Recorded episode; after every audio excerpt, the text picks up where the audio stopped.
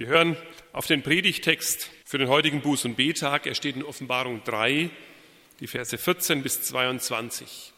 Und dem Engel der Gemeinde in Laodicea schreibe, das sagt der Amen heißt, der treue und wahrhaftige Zeuge, der Anfang der Schöpfung Gottes. Ich kenne deine Werke, dass du weder kalt noch warm bist. Ach, dass du kalt oder warm wärest. Weil du aber lau bist und weder warm noch kalt, werde ich dich ausspeien aus meinem Munde. Du sprichst, ich bin reich und habe genug und brauche nichts und weißt nicht, dass du elend und jämmerlich bist, arm, blind und bloß. Ich rate dir, dass du Gold von mir kaufst, das im Feuer geläutert ist, damit du reich werdest, und weiße Kleider, damit du sie anziehst und die Schande deiner Blöße nicht offenbar werde, und Augensalbe, deine Augen zu salben, damit du sehen mögest. Welche ich lieb habe, die weise ich zurecht und züchtige ich. So sei nun eifrig und tue Buße. Siehe, ich stehe vor der Tür und klopfe an. Wenn jemand meine Stimme hören wird und die Tür auftun, zu dem werde ich hineingehen und das Abendmahl mit ihm halten und er mit mir. Wer überwindet, dem will ich geben, mit mir auf meinem Thron zu sitzen, wie auch ich überwunden habe und mich gesetzt habe mit meinem Vater auf seinen Thron. Wer Ohren hat, der höre, was der Geist den Gemeinden sagt. Siehe, ich stehe vor der Tür und klopfe an. Wenn jemand meine Stimme hören wird und die Tür auftun, zu dem werde ich hineingehen und das Abendmahl mit ihm halten und er mit mir. Liebe Gemeinde, was waren das nicht alles für Türen, vor denen ich schon stand? Neue und alte, weite und enge, geschmückte und schlichte, hohe Portale und niedrige Pforten. Fast immer kam es eben nicht auf die Tür an, sondern darauf, was mich dahinter erwartet hat. Da gab es Türen, vor denen stand ich voller Aufregung, zum Beispiel die, hinter der ich dann zur mündlichen Prüfung musste. Voller Spannung stand ich vor der Tür, wenn ich dahinter vielleicht jemand hatte, den, von dem ich nicht wusste, wie wird das Gespräch verlaufen. Gelangweilt stand oder saß ich stundenlang vor Türen, Sie haben das vielleicht auch schon erlebt in Wartezimmern oder um danach vor Schreibtischen etwas zu beantragen und dergleichen mehr. Enttäuscht stehe ich vor Türen, wenn ich jemanden Bekannten besuchen möchte, aber die Tür bleibt verschlossen, weil er nicht zu Hause ist. Sicher seid auch ihr schon vor vielen, vielen Türen gestanden.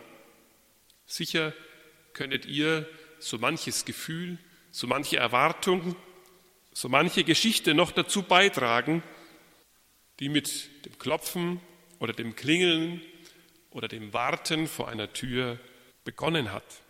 Jesus steht vor der Tür und klopft an. Das, liebe Gemeinde, ist etwas Außergewöhnliches. Stellt euch vor, bei euch zu Hause klopft es an der Tür, klingelt es an der Tür und da steht euer Ehemann, eure Ehefrau, vielleicht jemand aus eurer Familie, von dem ihr wisst, er hat einen Schlüssel, aber er macht nicht auf. Er klingelt oder sie und bleibt stehen, bis sich die Türe für sie ihn öffnet. Das wird verwunderte Blicke geben. Na, hast du denn deinen Schlüssel vergessen oder verloren? Anders kann es ja nicht sein, sonst würde er oder sie doch hineingehen, sich Zutritt verschaffen. Schließlich hat er ja das Recht und mit dem Schlüssel auch die Möglichkeit. Das ist das Ungewöhnliche an Jesus. Er hat das Recht und er hat die Möglichkeit, er hat die Mittel, sich Zugang zu verschaffen und dein Herz und dein Leben in seinen Beschlag zu nehmen. Und doch bleibt er vor der Tür stehen und klopft an. Er dringt nicht ein wie ein ungebetener Gast. Er will eingelassen werden von uns, von dir und von mir.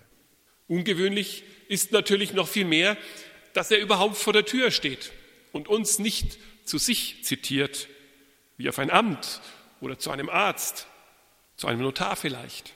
Er kommt und steht da und klopft und wartet. Er wartet darauf, dass wir bereit sind, ihn hereinzulassen, dass wir ihm die Tür öffnen und ihn hereinbitten. Ganz ungewöhnlich ist das auch, weil er schon längst weiß, wie es hinter der Tür unseres Herzens aussieht. Wo wir meinen, reich und zufrieden sein zu können und nichts zu brauchen, wo aber unser Leben eben doch arm und jämmerlich ist, wo wir allerlei in unser Lebenshaus versammelt haben, das wir unbedingt haben wollten, das aber nicht wirklich hineingehört, das gegen seinen Willen ist und unser Leben schadet. Und trotzdem steht er da vor der Tür unseres Lebens und klopft an.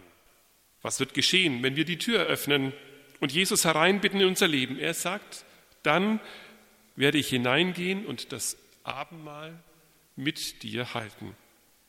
Manchmal, und gerade am Buß- und Betag, möchte man ja sagen und meinen, wenn Jesus hereinkommt und all das sieht, was er nicht sehen soll, dann gibt es vielleicht einen Aufschrei und er läuft davon, wenn er nur den wahren Zustand meines Herzens sehen würde. Aber Jesus sagt von sich, dass er diesen Zustand schon längst kennt, schon von außen sieht. Und gerade das schreckt ihn nicht ab, sondern das bringt ihn dazu, vor deiner Tür zu stehen und sich selbst durch sein Klopfen freundlich bei dir einzuladen und bei mir, mir natürlich auch. Und wenn er kommt, dann kommt er nicht mit dem Putzkommando hinter sich, um Ordnung in dein Leben zu bringen, um erstmal alles aufzuräumen.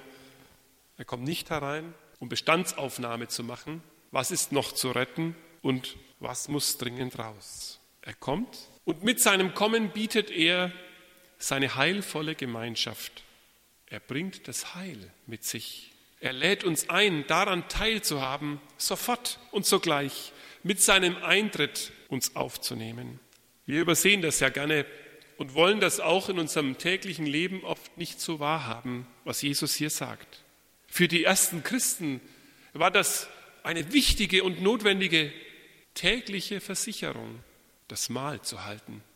Und damit ist nicht gemeint das Essen, das Abendessen zu feiern, sondern das Abendmahl miteinander, das Mahl des Herrn miteinander zu feiern. Ich werde das Mahl halten, sagt er. Das heißt, wenn du dein Herz für Jesus öffnest und ihn hereinbittest, dann kommt er, um dich in seine Gemeinschaft aufzunehmen und dir das ganze Heil zuzusagen und zu schenken. Das drückt sich zutiefst im Abendmahl aus. Jesus schenkt mir sein Heil.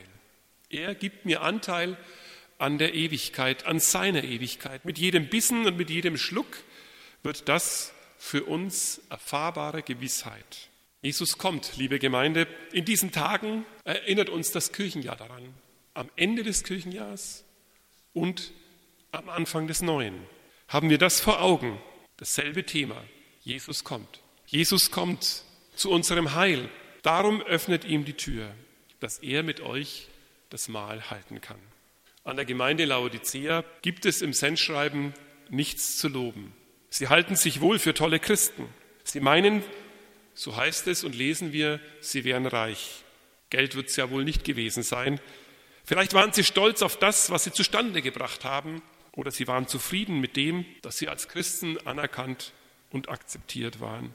In Gottes Augen ist ihr Glaube aber armselig und geschmacklos, schlaff und konturlos. Er hat nicht die Frische von kaltem und nicht die Stärke von heißem Wasser. Lau ist er, speiübel kann einem davon werden. Aber egal, egal, was es zu sagen gibt über die Armseligkeit dieser Gemeinde, egal, dass es nichts zu loben gibt, über all den Unmöglichkeiten und Abgründen, über der geistlichen Armut und der falschen Selbsteinschätzung, leuchtet das großartige Angebot Jesu auf, dass er sein Heil mitbringt und zusagt, wenn wir Menschen ihm die Türe zu unserem Leben öffnen. Das, so meine ich, ist Buß- und Betag, ein Tag des Heils und der Vergewisserung, dass er uns heilt und in seinen Händen unser Leben heil wird und aus seinem Heil auch heilig, auch wenn wir zerbrochen sind, auch mit unseren Verirrungen und Verwirrungen unseres Lebens. Das heilvolle und freundliche Kommen unseres Herrn sollten wir nicht übersehen, sondern entdecken. Mitten im Alltag, mitten in der Woche entdecken und erfahren. Er ist das Licht, von dem wir schon bald wieder singen und sprechen werden hören wir es ein letztes Mal, diese wunderbare Zusage. Siehe, ich stehe vor der Tür und klopfe an. Wenn jemand meine Stimme hören wird und die Tür auftun, zu dem werde ich hineingehen und das Abendmahl mit ihm halten und er mit mir. Amen. Und der Friede Gottes, der höher ist als alle menschliche Vernunft, Er bewahre unsere Herzen und Sinne in Christus Jesus. Amen.